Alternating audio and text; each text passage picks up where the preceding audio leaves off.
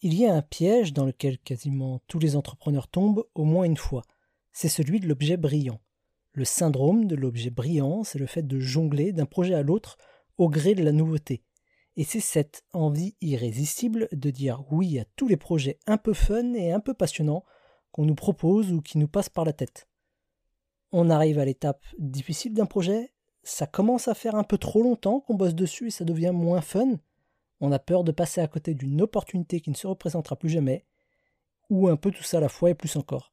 Alors on dit oui à quasiment tous les nouveaux projets.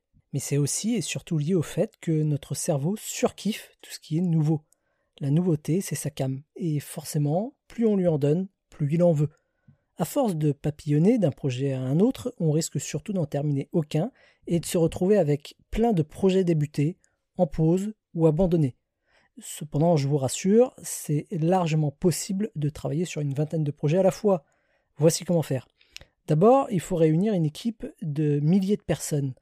Il faut avoir la trésorerie à faire rougir le PIB de n'importe quel pays et il faut s'appeler Disney.